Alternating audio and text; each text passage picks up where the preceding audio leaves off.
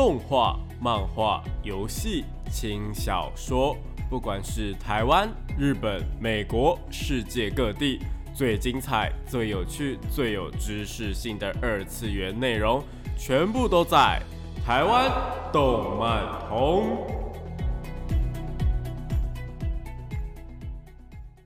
嗨，大家下午好啊！欢迎来到台湾动漫通的节目现场，这边是复兴广播电台，台北、台中、高雄 AM 五九四，台中 FM 一零七点八，我是你们的主持人点播 B B，可以叫我 B B 就好哦。脸书搜寻电波 B B 就可以找到我以及相关的节目资讯。因为上礼拜周末鬼门开的关系啊，所以前几集在跟大家聊一些恐怖作品的话题，不知道大家有没有什么样的想法呢？不过虽然农历七月呢是鬼门开的日子，但是农历七月其实还有一个对年轻人或是商人来说。还蛮重大的日子，那就是七夕情人节。所以今天呢，我们会来聊聊那一些动漫当中有名的情侣档，让大家跟我一起好好体会一下这个七夕所带来的白色闪光。那如果大家都把墨镜戴好了的话呢，那我们就准备进入到下一个单元了。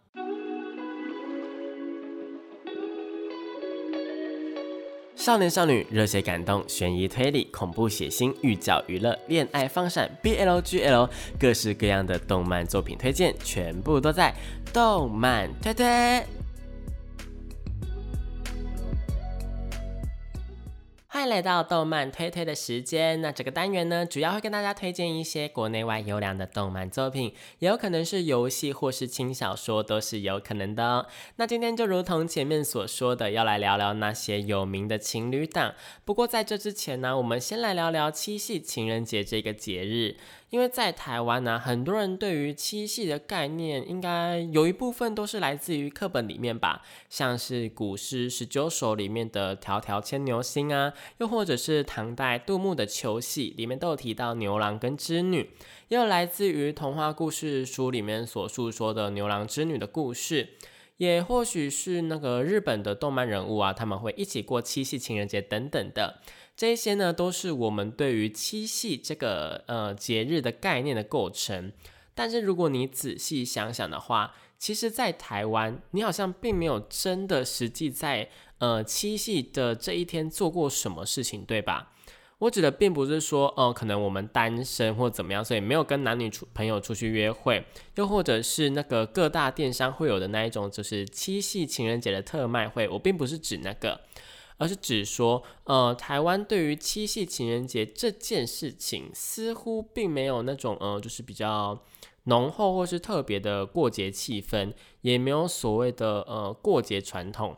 那关于这点呢，有一部分是因为年轻人可能已经没有学习到这一些传统了，因为其实呃在台湾还是有一些呃七夕的传统的，只是我们可能已经都已经呃不知道了。那另一部分呢，是台湾关于七夕呢。已经渐渐转化为一个就是商人的节日了。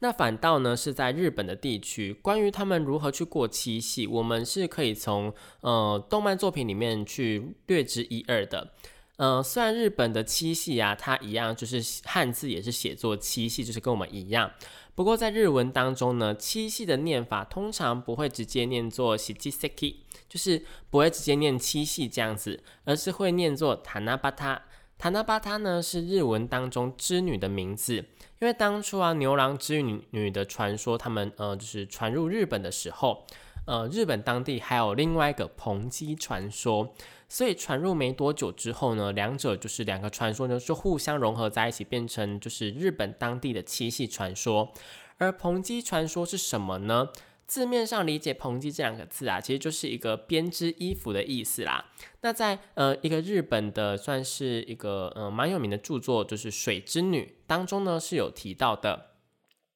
古时候村落啊，就是要选出那种就是服侍神明的巫女，就被叫做蓬基金女。她会居住在海边啊、河边、湖边等等，就是靠近水的地方，并且呢编织神衣，就是呃神在穿的衣服献给神明，就有点类似于向神明献上祭品的感觉。那呃，祈求神明保佑村庄带走灾厄的一个文化，有点类似于那种就是河伯娶妻的概念，或者是那种呃非常多以前那种古老的传说，不是都会有那种就是呃，比方说遇到天灾那种暴风雨啊，或是水灾、洪灾等等的，就会误认为说是，也不是误认为啊，搞不好那时候真的是这样子，就是会他们会觉得说是神明在生气，所以他们想要平息呃神明的怒火，就会献上祭品的概念，就是有点类似那个感觉啦。那这个传说呢，跟呃中华文化的呃牛郎跟织女就是融合在一起，变成了日本当地的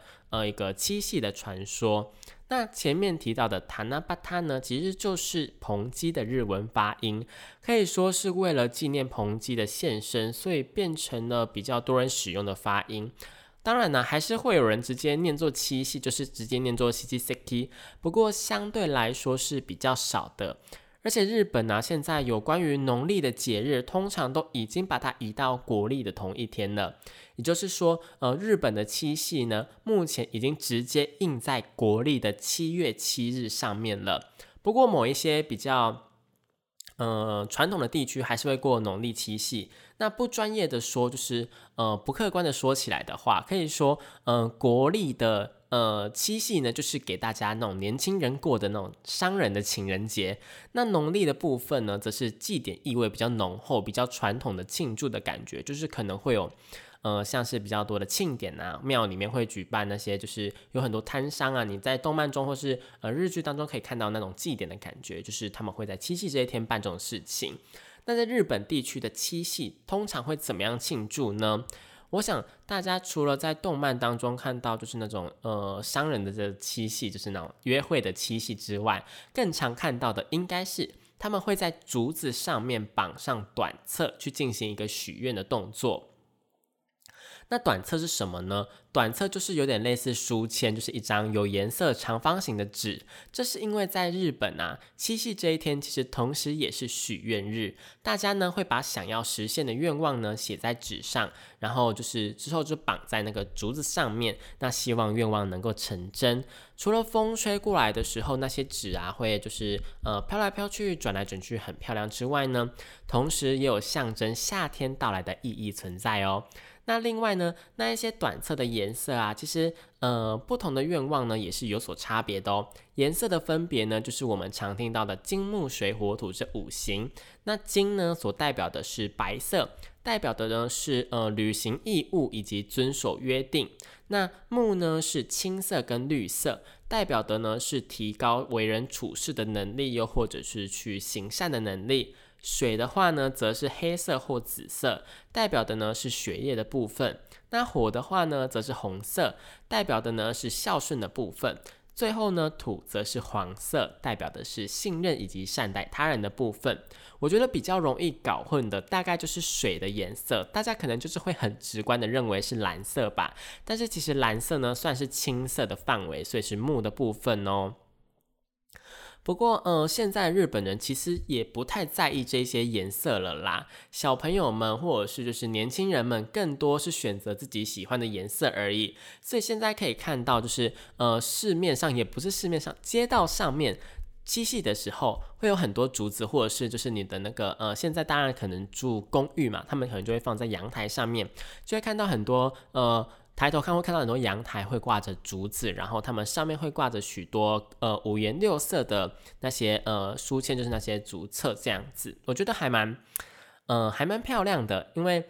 呃我自己本身也有看过啦，而且我觉得这样让大家自己去选择自己想要的颜色也是比较近乎人情的，就是了啦。毕竟如果呃你想要许的愿望上面那一些。金木水火土的范围没有办法涵盖，该怎么办呢？那除此之外，他们还会在竹子上面挂上类似呃，有点像是千羽鹤，好了，就是折很多的纸鹤挂在上面。通常大家会在那种就是呃有朋友生病的时候，或者是什么呃祈求他赶快呃恢复健康的时候呢，会看到千纸鹤这个东西。他们就是会呃折很多的纸鹤挂在上面，又或者是呢挂上纸灯笼啊、纸星星等等的。有非常多样的装饰品可以去做选择。我个人是有看到那个呃日本的小朋友，就这种幼稚园的小朋友，他们有时候七夕之前呢，就会在那边捡那些有的没有的东西，然后把它挂在上面，我觉得还蛮可爱的。那嗯，我自己是觉得日本这个许愿的传统，就是我自己非常的喜欢呐。因为我之前在日本生活的时候，我也曾经有在学校里面挂过短册。当时我就觉得说，哦，在日本的七夕感觉比情人节更像，比就是比起情人节更像是一个传统的节日。后来我才知道说，我过的是农历的，就是啦。然后接着再跟呃同学们一起去参加祭典。那我想这些东西，大家脑海中应该，嗯，多多少少都会有一些画面存在吧。毕竟，呃，日本的动漫呢，只要地点是发生在呃日本，然后比较偏日常的作品，几乎都会塞一下七夕许愿的环节进来。像是呃蜡笔小新、樱桃小丸子、我们这一家，或者是名侦探柯南等等，就是这些家喻户晓的动画，都会有类似的内容呈现。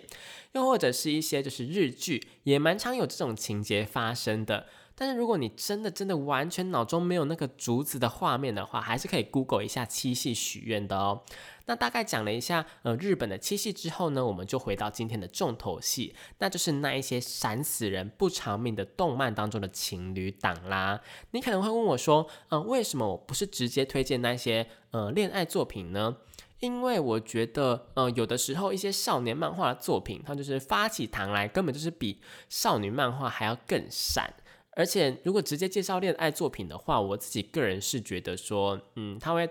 添加太多，呃，那种勾心斗角或是好几角恋的那种感觉。但是少年漫画或者是就是呃其他作品，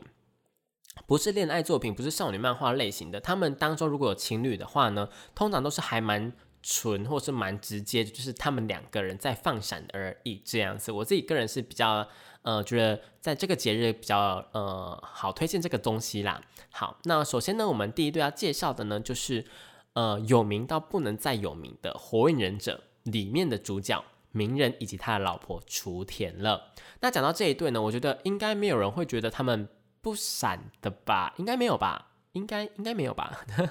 虽然鸣人在故事初期啊，就是。呃，大家可以知道他是喜欢小樱的，就是一直喜欢小樱。不过小樱则是一直都是喜欢佐助的。所以虽然初期啊，大家还在猜测，就是第七班里面，就是他们三个人，小樱、鸣人、佐助在的那个第七班里面，到底谁会跟谁在一起？但是因为火影忍者重点其实并不在恋爱，所以讨论的声浪也就是没有到那么大啦。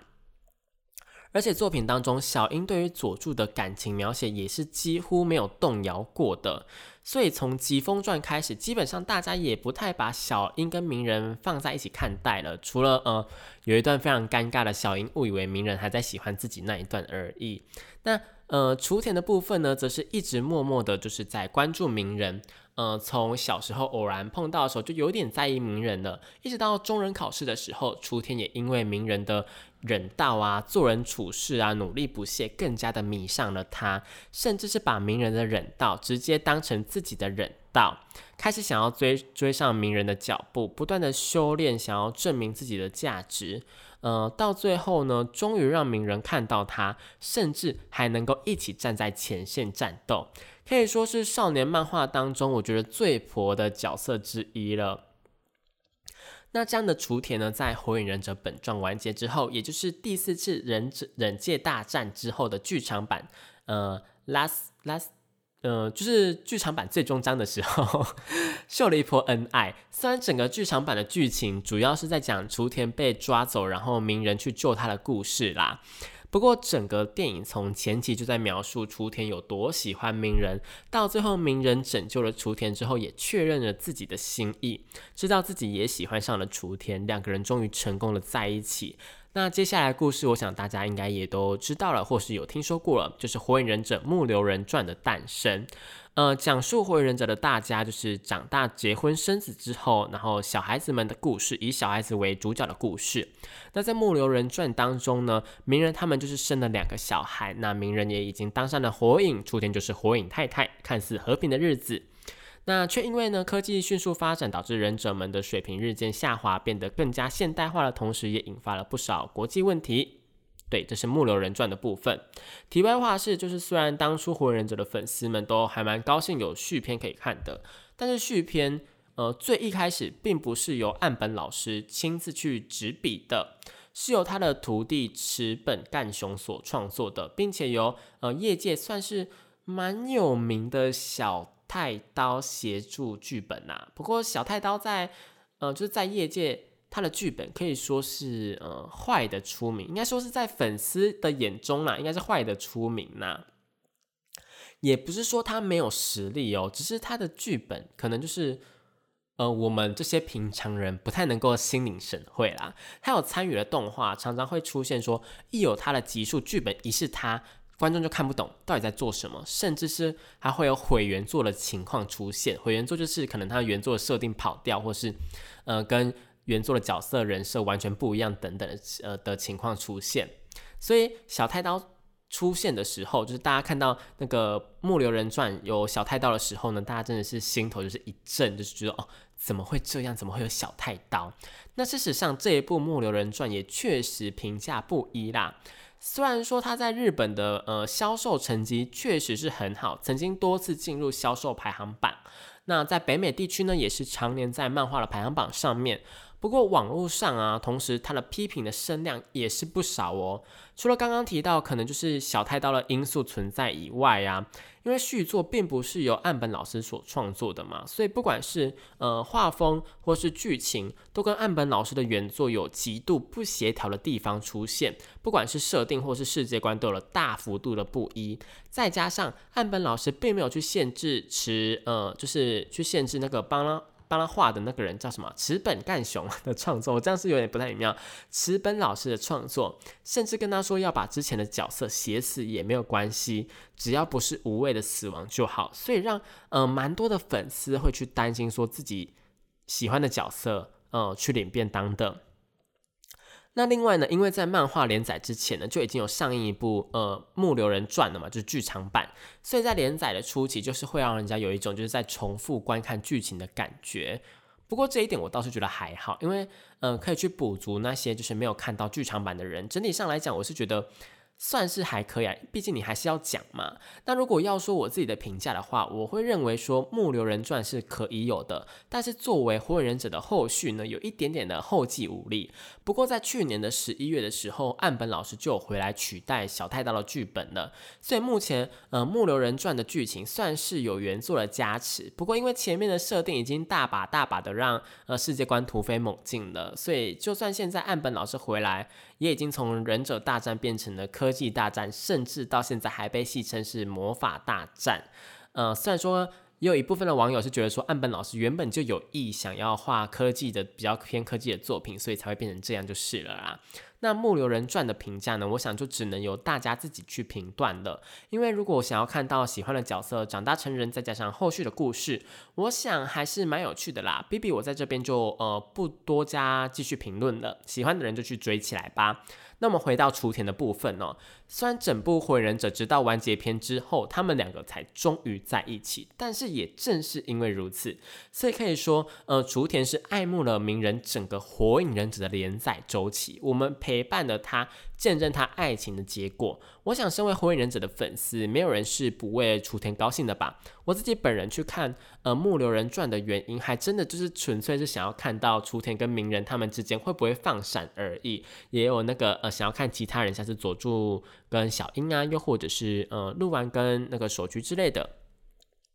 虽然那种去约会或是怎么样的情节是不多啦，但是可以窥探大家长大之后的家庭生活，外加时不时来一个脸红啊，夫妻之间的打闹，照顾小朋友的呃成长。处处都会让人家觉得说，哦，他们真的长大了，他们在作品里面真的长大了。那同时呢，我们也是真的就是长大成人了。那鸣人跟雏田应该可以说是呃动漫界的世纪情侣了，我觉得。那讲到这边呢，我们就是先休息一下，我们来听一下呃《火影忍者疾风传》的片尾曲，由 Home Kasuku 所带来的《流星》。欢迎回到台湾动漫通的节目现场，这边是复兴广播电台台北、台中、高雄 AM 五九四，台中 FM 一零七点八，我是你们的主持人点播 B B。刚刚那首歌呢是 Home Kasuku 呢呃所带来的流星，我相信大家应该都没有办法忽略，就是火影忍者是两千年出生以前的动漫迷呃们一起见证的，就是呃一个呃算是奇迹的作品吧。然后雏田跟鸣人呢也算是模范夫妻的情侣档啦。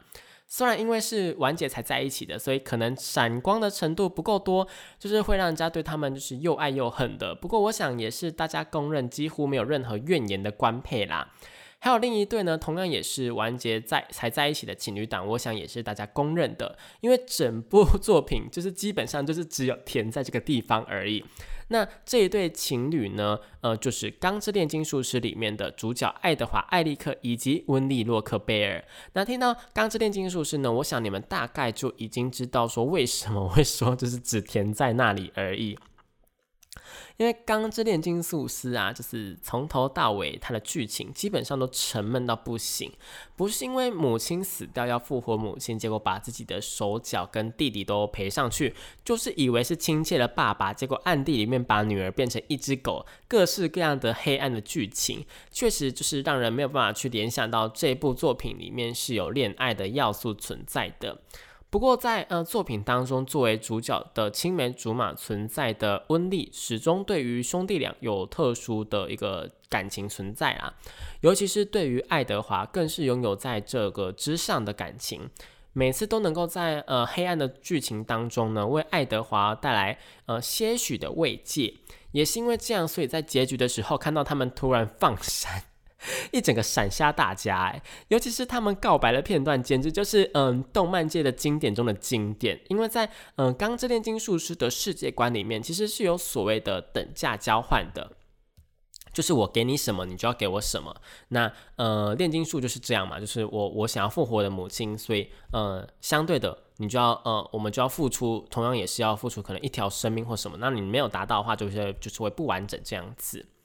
那呃，这是个没有办法去打破的一个炼金术的规则，因此呢，爱德华在跟温蒂告白的时候就说出了一句：“呃，等价交换，我的人生给你一半，所以你的人生也给我一半。”那这样的求婚告白台词，那没想到温蒂竟然是回答爱德华说：“真是的，为什么炼金术士都这样啊？说什么等价交换的法则，简直像是傻瓜一样，真是够傻的。别说一半了，全部都给你啦。”这让爱德华还有追了一整部《钢之炼金术师》的读者们全部瞬间都被打了脸，因为温丽的一句话就是直接打翻了等价交换的法则。虽然并不是在炼金术上面的等价交换，但是对于刚练的粉丝来说，这么冲击性的发言还是造成了呃不少效果出来的，可以荣登就是动漫界告白的最佳台词之一。两个人在后续就是结了婚，并且有两个可爱的小孩，算是一个蛮圆满的结局，可喜可贺。不过，以上是漫画的原作以及重制版的动画剧情。如果是最初的动画版，就是零三版本的动画呢，两个人是没有结婚生子的。那这一点就是请大家注意，不要看错版本，结果一不小心就是心灵又受了创。这样，那以上两对呢，都是在呃结局才告白在一起的。不过接下来这一对，你们恐怕就会是呃非常意想不到，那就是工藤新一以及毛利兰。那我想呃意想不到的点，并不是因为说哦他们是情侣，他们放闪，并不是因为这样。这一对，我想大家脑中的印象应该都是《名侦探柯南》第一集或是第二集，他们就已经在一起了的感觉吧？就是因为呃他们去呃游乐园约会，所以才会被下药，然后柯南才会变小的，对吧？但是他们竟然是到漫画，就是或是动画也是，大概到九百多话的时候才终于正式在一起。为什么呢？就让我娓娓道来。首先呢，他们两个确实是互相喜欢的，没有错。新一呢，从幼稚园的时候就喜欢上小兰了，而且还是一见钟情。但是小兰开始意识到新一这个人呢，喜欢上新一呢，则是从他们就是十六岁一起去纽约的剧团的时候开始的。那因为当时呢，新一说了一句，呃，他们发生了一些事故啊，就是发生一些危险，然后新一说了一句“人救人是不需要理由的”，然后让小兰就是留下了深刻的印象。然后小兰才是呃开始对那个新一有所意识。那不过他们两个人也就是止步在这里而已，因为是青梅竹马，所以他们的一些呃行为，他们的所作所为，一直都会让我们误以为说他们就是已经在一起了。包括多次的心灵相通啊，又或者是呃害羞的打电话啊，又或者是那个回忆里面不时会出现他们小时候就是牵牵手之类的，就是会让我们觉得说哦，他们应该已经早就在一起了。可是，一直到六百多集的伦敦篇，新一才在大笨钟下面跟小兰告白。当下小兰因为有些混乱，所以并没有回复他的心意。然后就是又要一直拖到就是大概九百多集的时候，小兰才终于在京都回复了新一的告白，两个人才终于正式的在一起。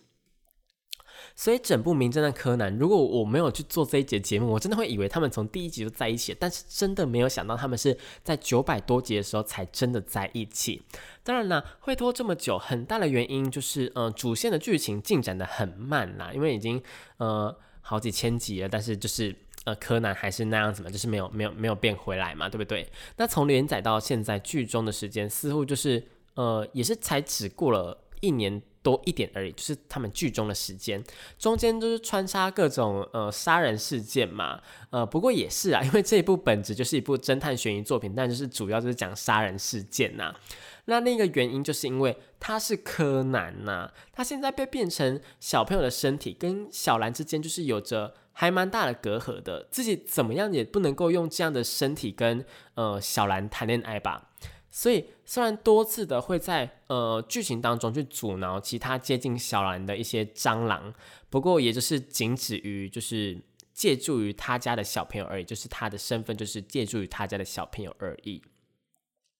不过小兰其实也呃不是一个笨蛋呐，在小兰的眼中，或许他早就已经发现说，呃，柯南是新一了，因为在剧情里面就曾经带过蛮多次，就是小兰会去怀疑。呃，柯南到底是谁？柯南怎么会懂这么多？那柯南怎么那么像新一？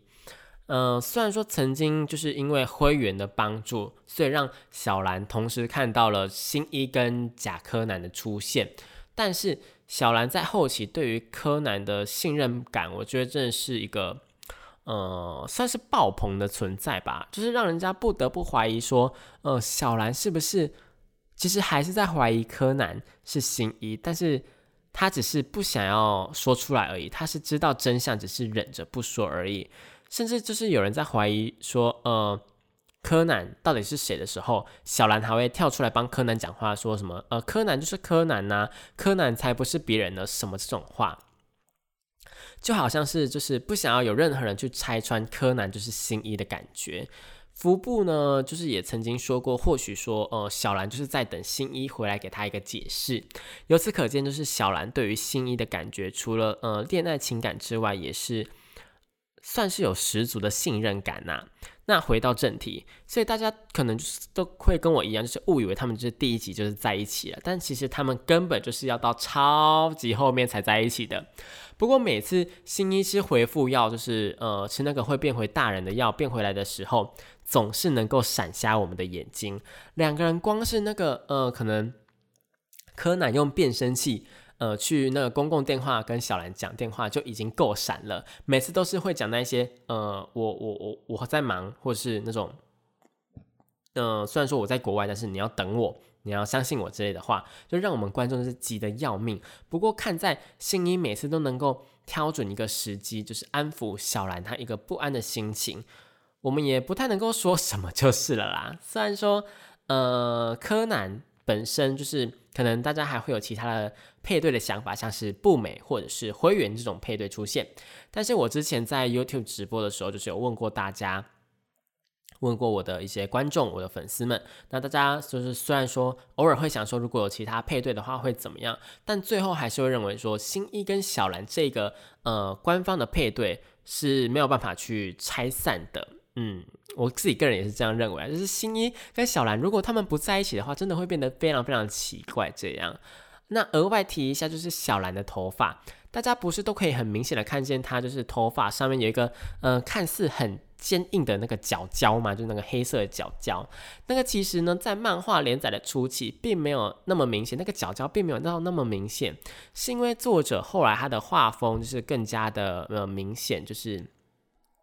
怎么讲？他的画风比较稳定了，然后他特色也更加的明显之后，所以才会看起来他那个脚脚变得越来越突出。然后也因为这样子，所以然后就被大家当成一个梗存在。那作者本人好像也有一点刻意的感觉。所以小兰实际上的话，如果你们想要去 cosplay 或是怎么样的话，其实她的头发应该就是普通的黑长直而已啦。是还蛮正常的一个发型，并没有那个角角啦。那讲到这边呢，我们就先暂时的休息一下，我们听一下《名侦探柯南》就是最新的剧场版的主题曲，由东京事变所演唱的《永远的不再证明》。欢迎回到台湾动漫通的节目现场，这边是复兴广播电台台北、台中、高雄 AM 五九四，台中 FM 一零七点八，我是你们的主持人电波 B B。那刚刚那首歌呢是东京事变，永远的不再证明，我觉得个人听起来蛮好听的，尤其是它后面那一段就是纯音乐的部分。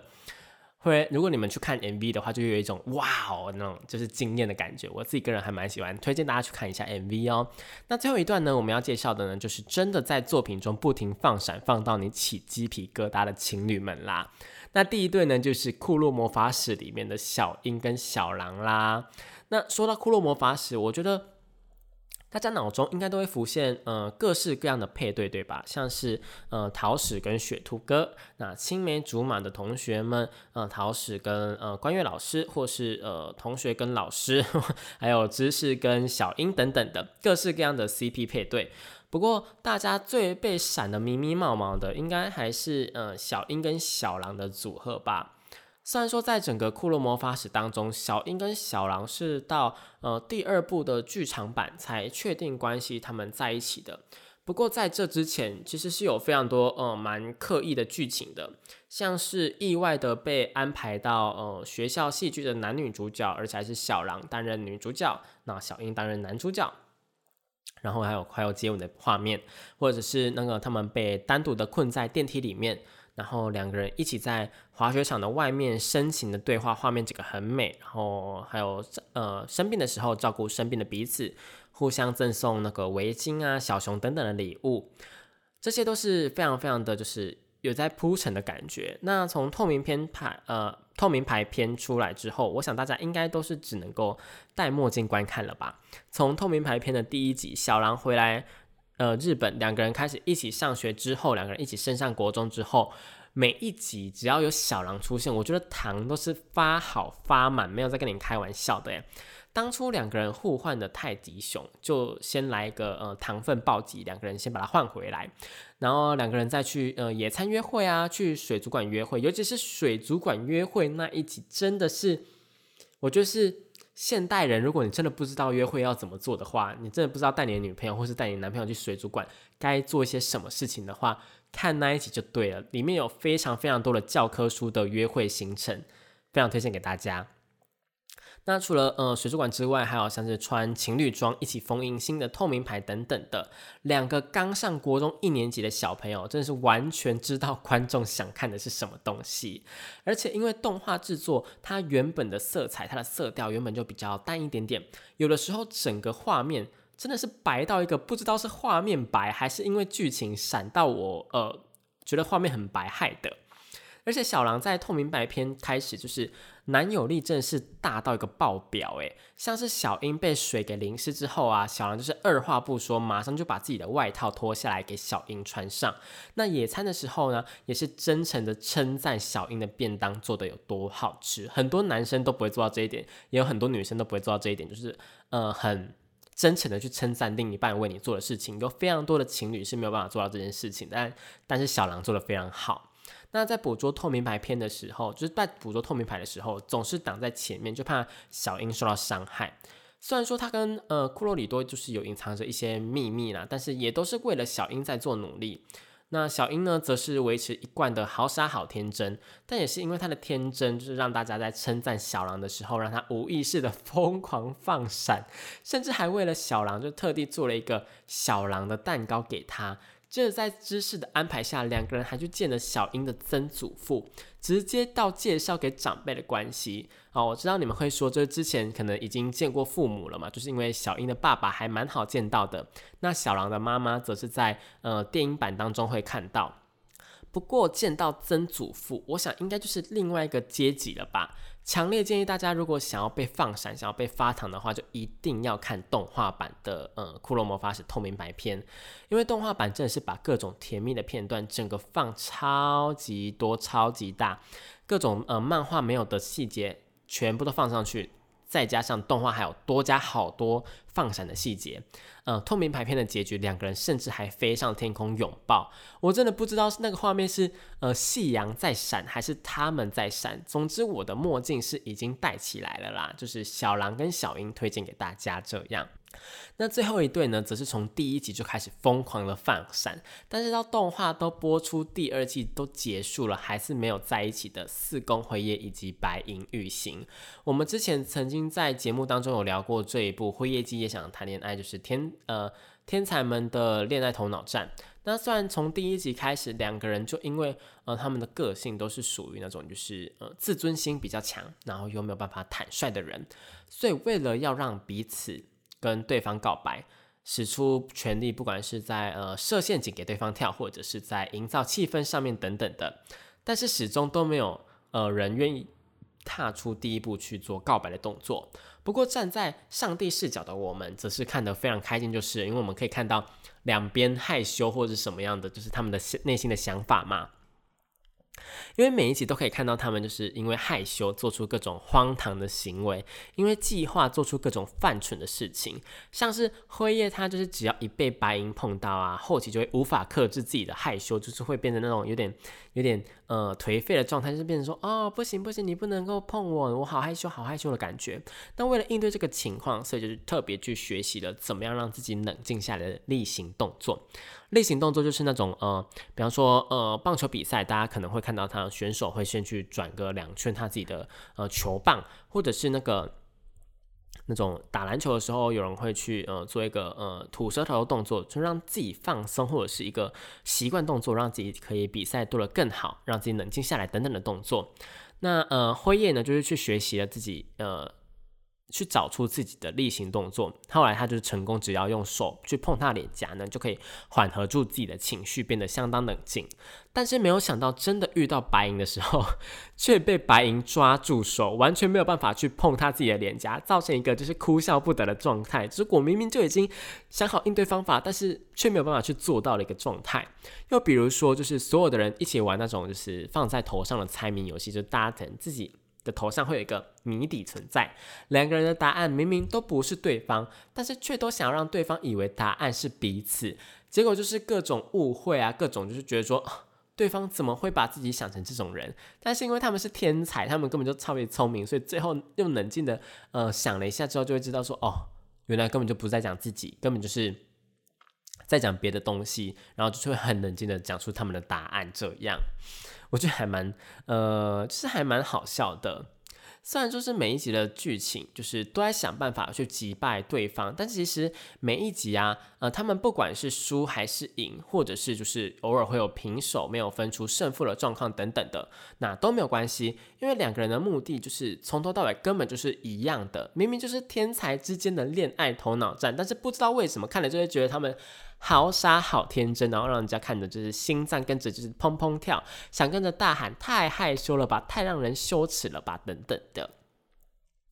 虽然听起来就是我这样介绍起来，好像每一集都是在搞笑，都在害羞，但是其实他们两个的恋爱进度确实是有跟着剧情在缓慢的推进的。好几次明明就知知道说彼此的心意，只要说出来就可以成功的在一起，但是最后又因为呃个性又或者是其他人来打扰，就就变成无疾而终。呃，甚至是已经接吻了，但因为没有人明确的说出要交往，所以又失败了。不过主线剧情在最后。嗯，我相信有在 follow 的人应该都知道，说他们最后还是有顺利的在一起了，不然也不会放到今天这个情侣档的题目里面了。但是要看到动画演到那个时候，我想应该还是要再等一阵子，甚至可能不会看到动画演到那个时候，因为可能不会动画化。另外之前也有提到说，呃，作品里面有不止一组的配对，因为是一部呃恋爱题材的搞笑作品，所以里面每一个每对的配对，我个人都觉得还蛮。好看的，喜欢那种日常生活，就是闪闪发亮，一直在放闪，但是又不会那种很沉闷那种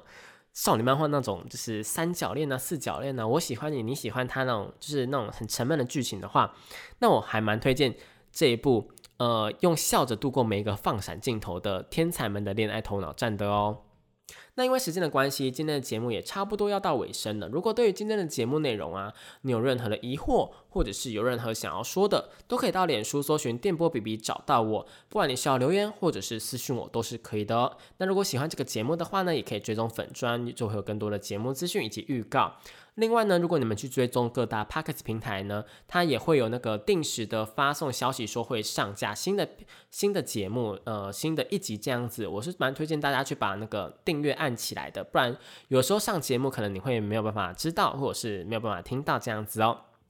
那如果呃想要点播歌曲的话，我们节目呢也是有提供点播的服务的，你可以去上网去填写表单，或者是追踪我的 IG，我会不定期的在上面问大家想要听什么歌哦。那我是 B B，节目的最后呢，为您播放一首《灰忍者疾风传》的片尾曲，歌词里面呢会提到夏日祭典以及烟火等等的事情，是一首蛮有夏日回忆、夏日氛围的一首气呃气氛的一首歌曲。那希望大家会喜欢。那这里是复兴广播电台的台湾动漫通，我们下个礼拜同一时间在空中相会，拜拜。